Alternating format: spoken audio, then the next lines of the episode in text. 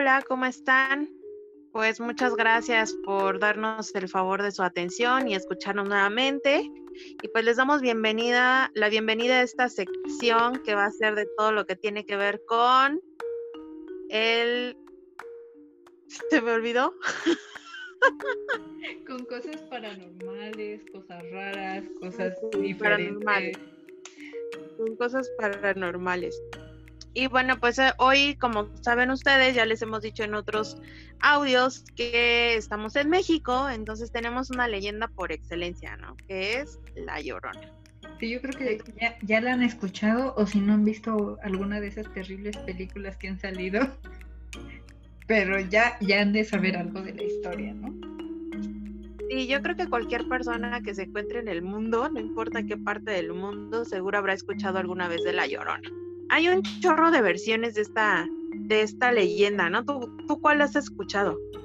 Bueno, pues la, hay como dos variantes típicas, la, la de esta versión de la mujer que sale del lago de Texcoco a como advertir a los indígenas sobre que iban a venir cosas malas y que empezaron a visualizar a, a este ente que decía cosas como hay mis hijos, a dónde los voy a llevar o, qué vamos a hacer, que esa es una de las versiones conocidas y que se fue transmitiendo varios este, frailes y quedó como guardada en la sabiduría popular.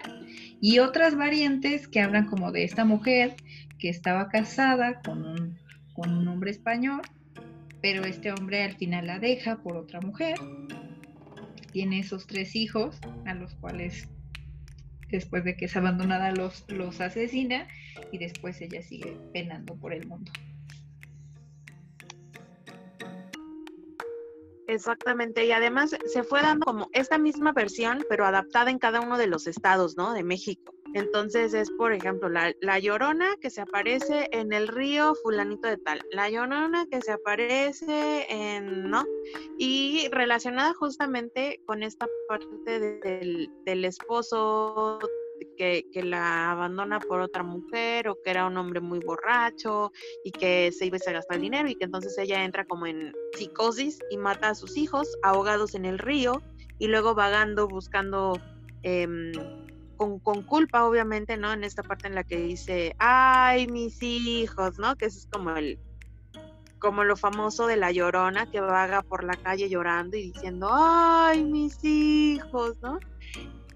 Y lo relacionan con esta parte de la conquista de los españoles, con alguna otra deidad, por ahí había leído y escuchado en algún momento, pero después se, se va transformando esta historia que, que da que vienen los españoles o que el esposo que la abandone y anda el espíritu de esta mujer vagando por el mundo buscando a sus hijos, como que se le olvidó que los mató y anda buscando, ay, mis hijos. Y entonces eh, nace también una historia muy terrorífica, ¿no? De que a todos los hombres infieles la llorona se les aparece y los ahoga, ¿no? O los mata o los asusta.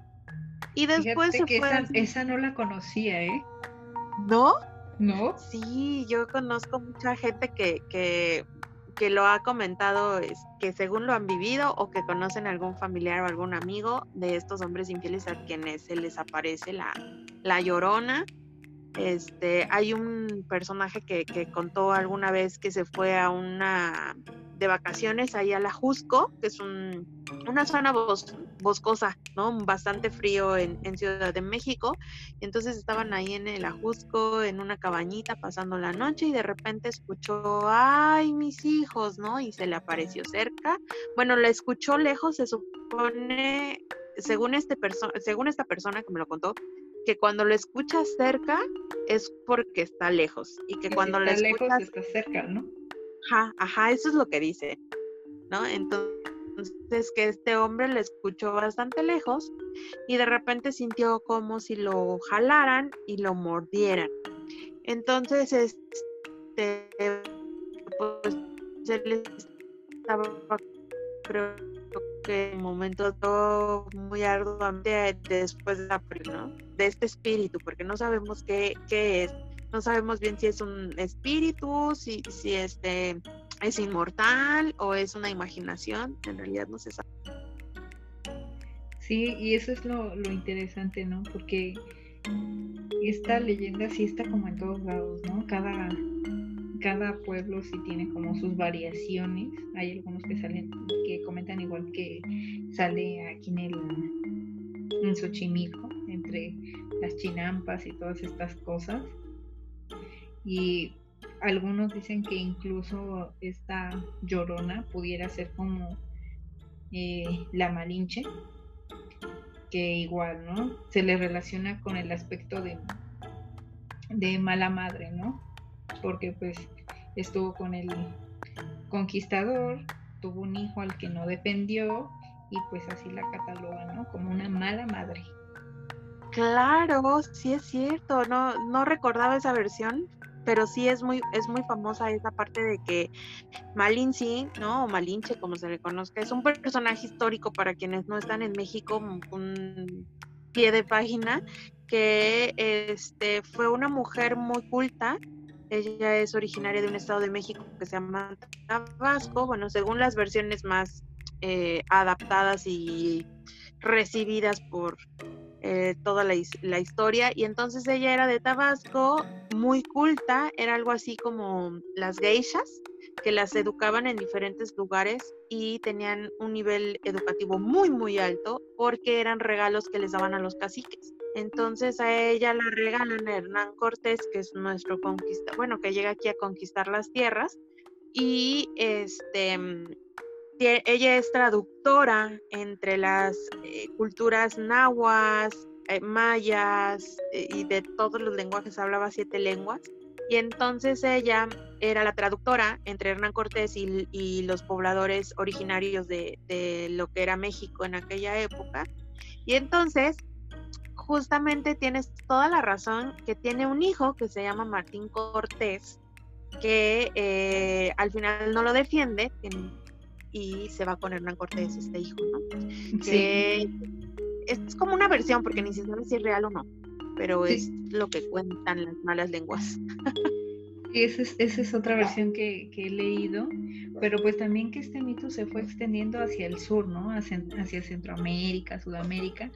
De hecho, estoy em, viendo que en algunos países, como Argentina, también tienen su versión donde igual, ¿no? Pues una mujer que mata a los hijos y este y posteriormente se suicida. En Chile también se este hay versiones similares, este que una de ellas se llama la Pucuyé, que es, es similar a esta porque le quitaron a su hijo, un hijo pequeño. Entonces igual es esta mujer vestida de blanco que, que puede ser vista solo por gente que está cercana a la muerte o por animales con, los sentidos agudizados. Ah, fíjate que, relacionan mucho de dónde habremos sacado este no sé, estas historias de la, de la, de la llorona, de dónde habrá nacido a nivel social, psicológico, no sé cómo lo podremos plasmar, porque eso que dices que se ha extendido por, por diferentes países, pero no dicen, este, o sea, lo relacionan justamente con eso, con una madre que pierde a sus hijos, que se pone loca, ¿no? Es lo que yo puedo vislumbrar, se pone loca y mata a los hijos, y luego mata al a, bueno, se mata ella misma, ¿no? Se suicida. Relacionado con esposos infieles, pero también no nada más con eso, ¿no? Sino que también se les empieza a parecer a personas que tienen estos, pues que son más sensitivas, vamos a llamarlo, ¿no? Para ponerle ahí como un titulito. Fíjate que hubo en México, no sé si tú escuchaste este caso muy sonado de la Mijangos ah, en Querétaro. Claudia Mijangos es, es un caso, ni me acuerdo de qué año fue, ahorita voy a, a investigar rápido, eh, que mató a sus tres hijos, ¿no? En, y también después ella se suicidó, o creo que ya ni, ni, me acuerdo bien, pero me acuerdo que le dicen la, la llorona de Querétaro. Este, no, no se suicidó, este, el caso sí, sí fue muy sonado porque fue un evento muy sangriento, o sea, realmente fue con cuchillos, que mató a los niños, este, ella recién se había divorciado del esposo, o sea, tenían poco tiempo de separados y aparentemente ella estaba enamorada de alguien de un profesor de la escuela de sus hijos y en una escuela religiosa. Entonces creo que era un sacerdote, una cosa así. Entonces, ya después, cuando los vecinos encontraron todo esto, esta mujer estaba como en un trance. De hecho, ella, pues, ella era de Mazatlán y esto pasó en Querétaro. Ella se regresa a Mazatlán a seguir su vida como si nada, porque ella venía como de una familia con cierto poder económico, ¿no? Entonces, como que es de esas cosas que quedaron calladas, pero Ajá. sí es como esta imagen de la de la mala madre. De la mujer que se pone loca, ¿no? Por un hombre. Sí. Por un lado. Y por otro, pues esta parte mística de que el espíritu de las personas que quedan con algo pendiente o que traen culpas, anda vagando por el mundo y que además la gente lo pueda percibir, ¿no? O sea, que sí lo vean, que lo sientan, que lo escuchen, ¿no? E-, esa cosa de toda la hay alguien siempre que tú puedes conocer, o sea, por lo menos en México, ahorita que tú ya estás diciendo en otros países, estaría buenísimo que nos compartieran sus experiencias, si es que conocen a alguien o les ha pasado a ustedes, pero que ven, además la ven vestida de blanco, ¿no? Sí. La mayoría la ven vestida de blanco. ¿Será una psicosis? Este, no, no psicosis, ¿cómo le llaman esta que sucede en, en sociedad? Que todos, este, ay, que todos se suman aunque no sea real y que uno empieza a decir y el otro siente lo mismo y así. ¿Cómo le diste? Pues no sí, me acuerdo. forma de psicosis colectiva, ¿no? Donde este ¿cómo se llama? Donde una creencia popular dicha tantas veces, este, muchas personas vuelve aseguran- sí, se vuelve verdad, piensan que sí sucedió. Sí, hay gente que te dice, yo la vi flotando en el río, por ejemplo, aquí que yo estoy en, en- un estado que se llama Tlaxcala, que tú conoces muy bien. Hay un río que atraviesa el estado que se llama el río Zahuapan, y hay un montón de gente que te dice que lo ha visto, la ha visto en el río, ¿no? Que la ven flotando vestida de blanco, porque además como que también lo relacionan como vestida de novia, como con velo, como con cosas así muy, muy este, relacionadas con, con los simbolismos que tienen que ver con matrimonio. Y Otra también- gente que, Ajá. Ajá. No, te iba a decir, también cerca de ríos siempre, ¿no? Ríos, lagos, agua. cerca del agua siempre. Eh, yo aquí en Tlaxcala también he escuchado que la han visto en una, hay, aquí tenemos dos lagunas, entonces hay una muy famosa que es la laguna de Aclangatepec, que es bastante grandecita, y ahí la ha visto gente, ¿no? Y en la laguna de Acuitlapilco también la ha visto gente.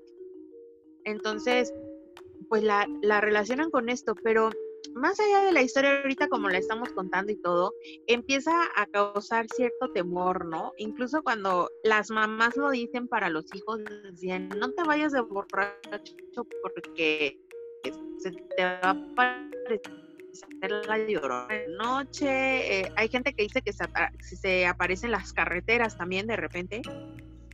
Y también hay una versión muy, muy similar de esta mujer que, que está en las carreteras, una mujer muy atractiva, que siempre anda como en las calles y que van las personas, las siguen, generalmente hombres, y pues no, ¿verdad? No, no es esta mujer atractiva, es un espectro del mal. Pero pues Una mujer desencarnada y todo ese rollo, ¿no? O sea, es así como al final se termina develando el rostro de esta mujer y, y pues terminan todos asustados o accidentados o demás, ¿no? sí, sí, sí, es como una constante. ¿Qué tendrá que ver eso? ¿Tú qué piensas? O sea, coméntenos, ¿por qué creen que es una leyenda que ha tenido tanta fuerza y que a lo mejor ya, ya está, está en nuestro ADN, ¿no? De la humanidad y donde quiera que sea, que se encuentren a una mujer vestida de blanco cerca de un río flotando, van a decir la llorona, ¿no? ¿Qué, qué será? Mm, no sé, no sé, pero sí, o sea, viendo testimonios de otros países, pues sí, todos tienen su versión de la Llorona, ¿eh? En El Salvador, en Ecuador, en Guatemala. Y son casi siempre la misma versión. Pareciera Pues- un- una historia recurrente en la humanidad, ¿no? Sí, pues, el, el chiste es estar viendo eh, pues todas estas cosas que suceden con la, con la gente que se deja llevar por esta, pues por estos mitos urbanos, ¿no? Que se van pasando de boca en boca y que yo estoy casi segura que no hay un niño hoy en día que tenga más de 10 años que no haya escuchado algo de La Llorona. Que a lo mejor nunca lo ha visto, pero ha escuchado algo de La Llorona, ¿no? Sí, yo creo que sí. y además siempre también, perdón que te, interrumpa, además siempre creo que está relacionada con este rollo de las conquistas, ¿no? De, que era la mujer indígena y, que este hay una película de caricaturas aquí en México que se llama justamente así La Llorona, que tiene que ver con eso, ¿no? Justamente de no perder las tradiciones, de no dejarse conquistar, de no pues así como ese tipo de cositas que tienen que ver mucho con las raíces eh, prehistóricas, prehispánicas, pero prehispánicas. de los dinosaurios. De, de muchos Sí, no, yo ya me fui muy lejos, ¿no? Antes de la llegada de los españoles, ¿no? Prehispánica. Entonces, que fueron los que mayormente conquistaron el territorio americano. Ya después, pues algunas colonias inglesas que llegan, franceses y demás, pero pues primero los, los españoles fueron los que llegaron aquí.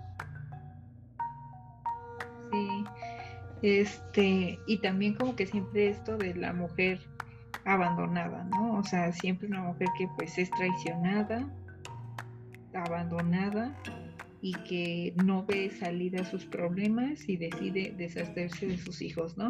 Que para una madre es como lo peor que pudiera ser. Pues sí, justamente yo creo que, que también estos mitos deben de estar eh, pues relacionados también con los comportamientos de los de los seres humanos, ¿no? en realidad que se ven reflejados en la comunidad y que buscan mitos para trascender ese tipo de situaciones como esta. Aquí lo curioso es que el espíritu está, o sea, ¿será que lo invocan? ¿Será que, este, o sea, porque hay gente que afirma que ha visto la llorona, hay gente que dice yo estuve cuando no? O sea, a mí me tocó, yo la vi y se me bajó la peda. Ah, bueno, es, es, un dicho aquí en México, eso de la peda es como la borrachera, perdón. Entonces es este, se me bajó la borrachera y, yo del miedo, porque eso es algo que causa mucho la llorona, causa miedo. O sea, no causa, este, ay, pobre mujer, no causa tristeza, no, causa miedo, ¿no? Es lo que te digo, este componente es como de esta mujer mató a sus hijos, no puede ser un ente al, que, al cual tenerle lástima, es un ente al que hay que tenerle miedo. Entonces la gente refiere eso, miedo, ¿no? Que se congela, que siente que se eleva la sangre, o sea, es miedo, porque no ves a la llorona como un ente de pobre mujer, fue abandonada, pues no, es esa mujer mató a sus hijos, esa mujer es mala. Además aparece de noche. Y casi todo lo que se aparece de noche, pues lo relacionan con cosas malas o obviamente del miedo. Esto sí ya es a nivel eh, social que, que, pues como tienes menor visibilidad, pues te da miedo, ¿no? Ya es biológico, normal. Pero que sí, justamente se aparece y se aparece en aparece en el río y así. El mismo ente, el mismo espíritu, está, está para pensarlo, ¿no? ¿A quién no le ha pasado que conoce a alguien que cuente lo espantó la llorona que se le aparece por lo menos a lo lejos el gritito este de ay mis hijos, ¿no? Sí, no, no, no, eso te da un horror, porque aparte dices, no sé qué me va a hacer esta criatura, ¿no? Sí, y además eso que tú decías hace un momento de que se paraliza la gente, o sea, mm, yo creo que sí es un momento tan tan intenso, yo, yo no, no se me ha parecido y espero que no se me aparezca. He tenido experiencias de otro tipo con, con entes y cosas así, pero la llorona nunca se me ha parecido, pero sí creo que el miedo te lleva a ese momento de parálisis y decir, güey, o sea, ¿qué me va a hacer? O sea, ¿me va a matar? ¿Me va a arrancar un brazo? ¿Qué, qué, me va a hacer, no? O sea, eh, eh, todo lo que proyecta, yo creo que la mente es lo que causa realmente el temor. A lo mejor si es un ente que anda vagando, porque yo, yo sí creo en que hay espíritus que se quedan atascados, habrá gente que diga que no cree en eso, pero yo sí creo. Entonces yo sí creo que pudiera ser un espíritu que esté vagando y que a la hora que tú empiezas a vibrar en esa sintonía o a, a canalizar de alguna manera esa energía esa vibración del miedo, del temor, de qué casualidad que a todos los hombres, ah, bueno, no que, no que a todos, pero que a la mayoría de los hombres que se les ha parecido son hombres infieles o son hombres borrachos, se les aparece borracho. Entonces yo creo que, que empiezan a vibrar en la misma sintonía de lo que dice la leyenda y entonces se les aparece. Pudiera ser que sí es un mismo espíritu que se les aparece a varios, ¿no?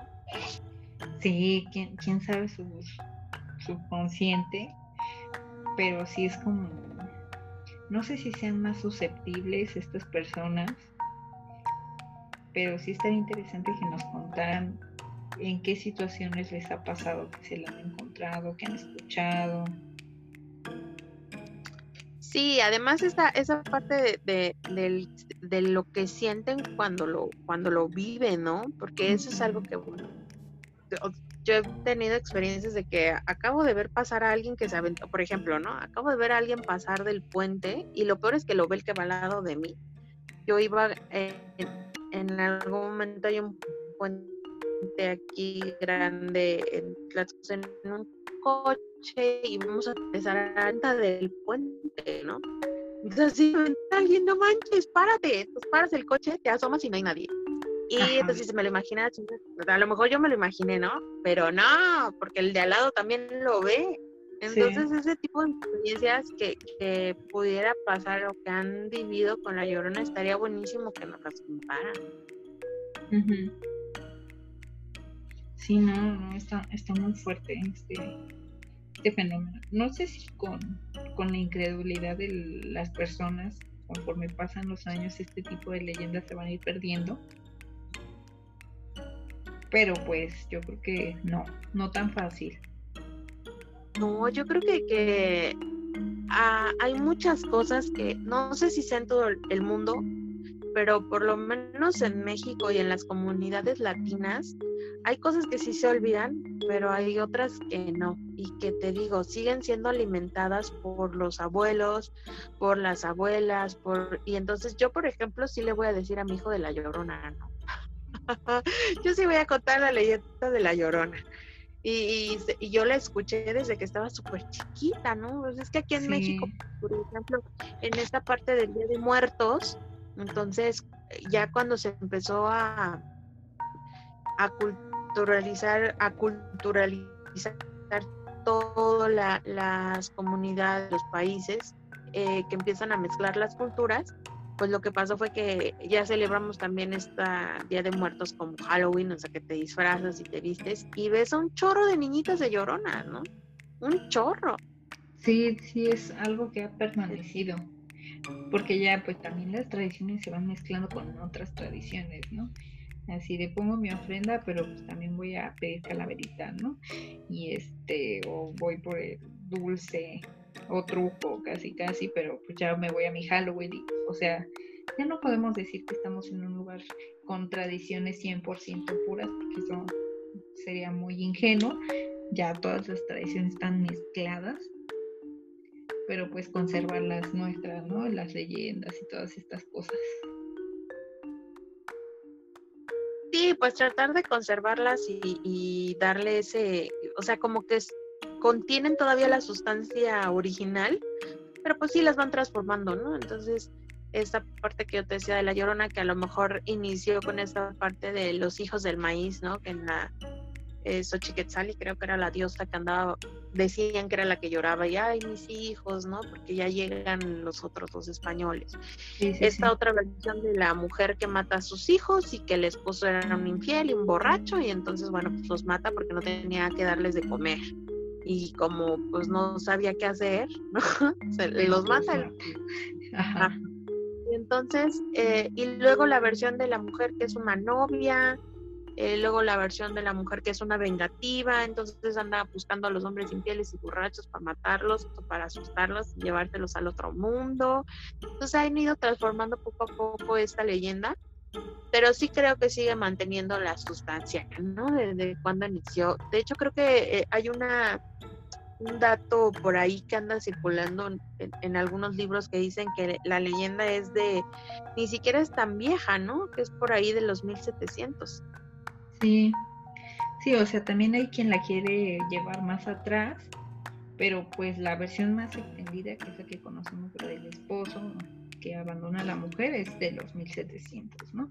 Ya las versiones ya más de estas diosas prehispánicas y esas, pues eh, no sabemos qué tanto, en qué momento generalmente se originó, porque sí la mencionan algunos frais, pero, pero bueno, pues al final de cuentas ellos españoles no sabemos qué tanto, ¿no? Lo utilizaron a su favor de la conquista.